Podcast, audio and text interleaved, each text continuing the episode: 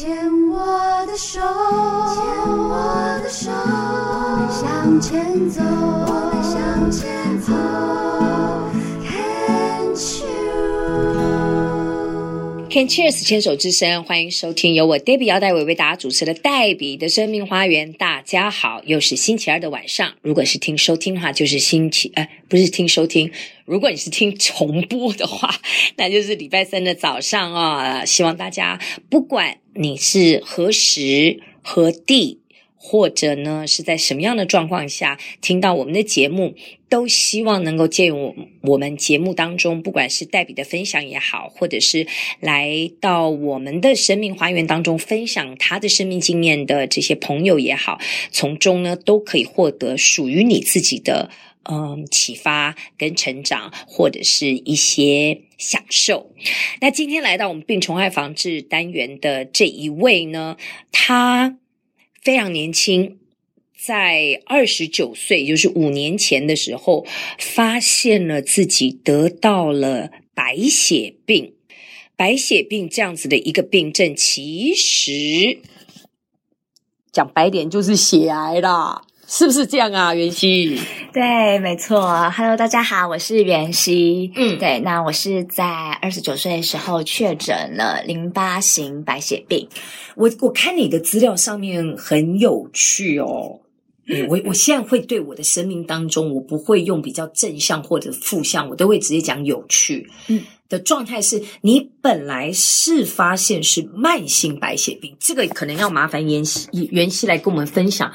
因为之前访问小小 V 的时候，他有说，其实白血病有很多种，对血液的疾病，对对对，嗯对。那你本来的是慢性白血病。嗯，应该是说，我那时候回来的原因是，呃，应该说生病之前，他其实就有非常多的症状，但这个东西确诊之后，回头再想，才发现那些事后诸葛嘛，对，习以为常，以为是因为工作或是作息不正常产生的身体问题，其实它都是血癌的一些前兆。好，那我们回到至少要，如果这样往前的话，大概要回到六年前喽，还没有确诊，没有回台湾之前，那个时候你的状态，你的人生是在哪里？我那时候。然后其实是在上海工作，哇 Wow，对，就是呃，念完研究所，英国念完研究所之后，我就直接有一个机会可以直接飞上海。那在上海生活是啊、呃，就是越忙越快乐，因为那边其实有非常多的机会，其实很创新。这样，那个时候是在二十四岁，十年前的上海，其实已经算是世界。排名前几名的城市，诶，那个速度快到，各位朋友啊，如果你你是我们是在台湾生活，你没有去过上海的话，你会吓到。没错，没错，对对那时候那个速度快到，对，那时候因为其实就算在上海工作，还是会有自己的同学，然后会聊。嗯、那什么第一年聊的跟第二年聊的，第三年聊的，为什么台湾都没有差太多？但是可能在这三年内，在因为我之前是做媒体广告行业的，嗯嗯嗯就会觉得哇，其实上海。根本是每个月，甚至是每周都有一些新东西。对，所以相较之下，其实，在那边就会觉得说，哇，对自己的未来职业，或是一些想实现的一些创意，其实，在那边都会非常非常的受鼓舞。那边其实你知道，做媒体行销工作，你要保持一个非常高度的好奇心。嗯，就是你除了自己的工作之外，你可能还要去参参与客户的工作，嗯，或者说随时随地去看一些跟你有关的，嗯，就是各行各业你都要去尝试，因为你不知道接下来哪一个产业的客户会跟你联络。对，而且这些客户他们的兴趣来了就是一阵风，但他没兴趣也是一阵风，就不见了就不见了。对，就是嗯，应该说眼光精准嘛。其实我觉得不能这样讲，就是说他看准了，他就是要马上做。当然，他也会很快的 sense 到这个风头一过，他又要换一个更多人东西。他们永远在开发新的市场。好，那如果这个袁熙也同意我对于中国这几年的这样这十年来的观察的话，那在其中工作，你真的慢不得。没错。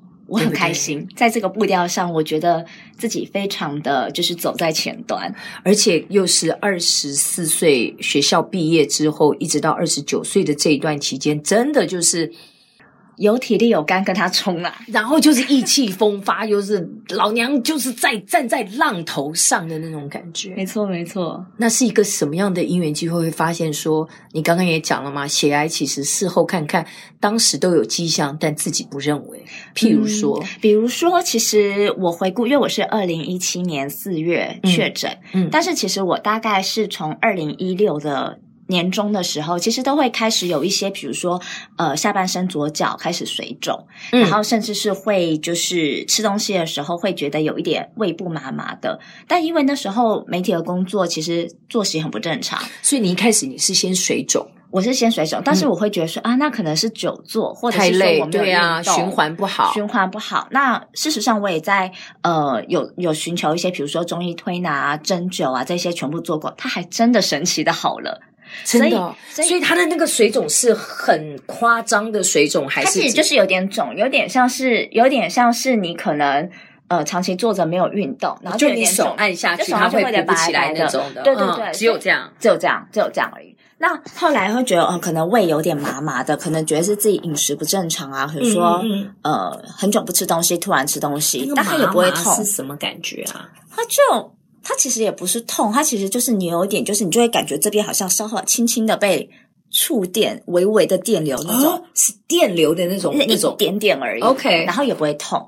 那其实我后来就是这个症状，其实持续了，就反反复复。所以我其实在一七年的二月的时候，那一年过年我有回来，我那时候觉得是胃有问题，所以我其实有挂过加医科。嗯，那当时的诊断也是跟我说，那你有可能是慢性胃炎。OK，对，所以一切的症状都合理化。那医生还提醒说，嗯、如果这个东西要一段时间的作息，你调完之后它就好。嗯，那如果你一旦又不规律，它又会开始。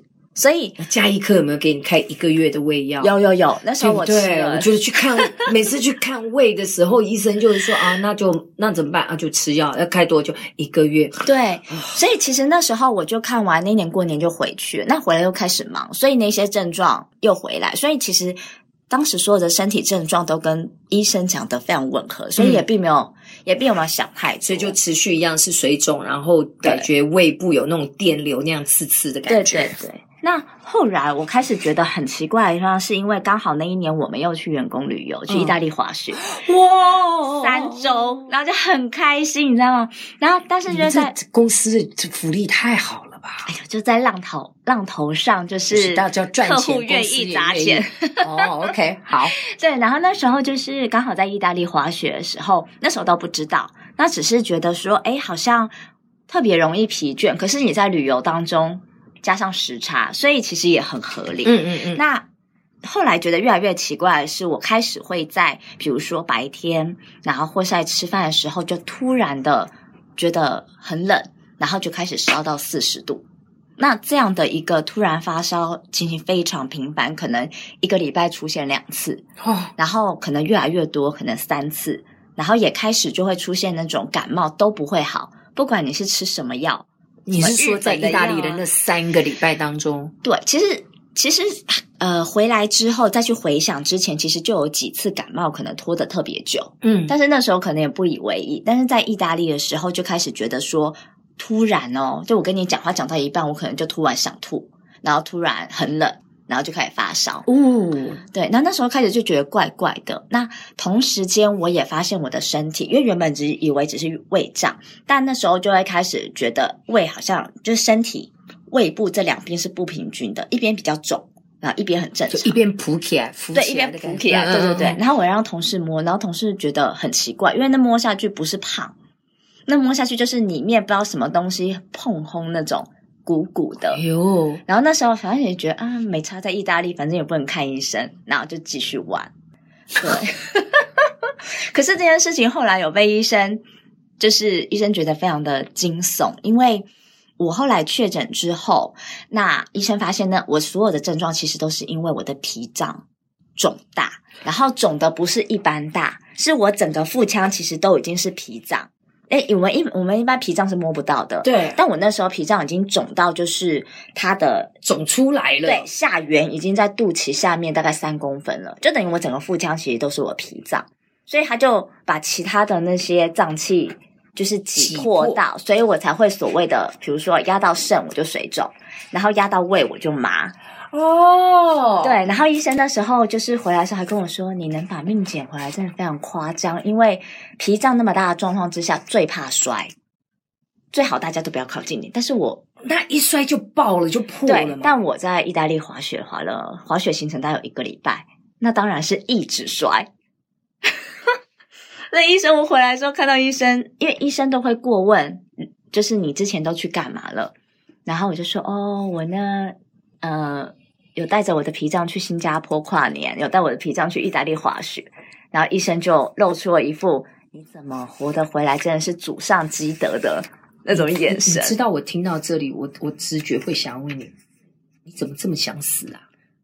可是当时没有想那么多，不，呃，应该说不会觉得自己得那么严重的病，而且我看过医生啊，医生说慢性胃炎啊，对？合理合理，好，合理合理，好好继续继续，然后嘞。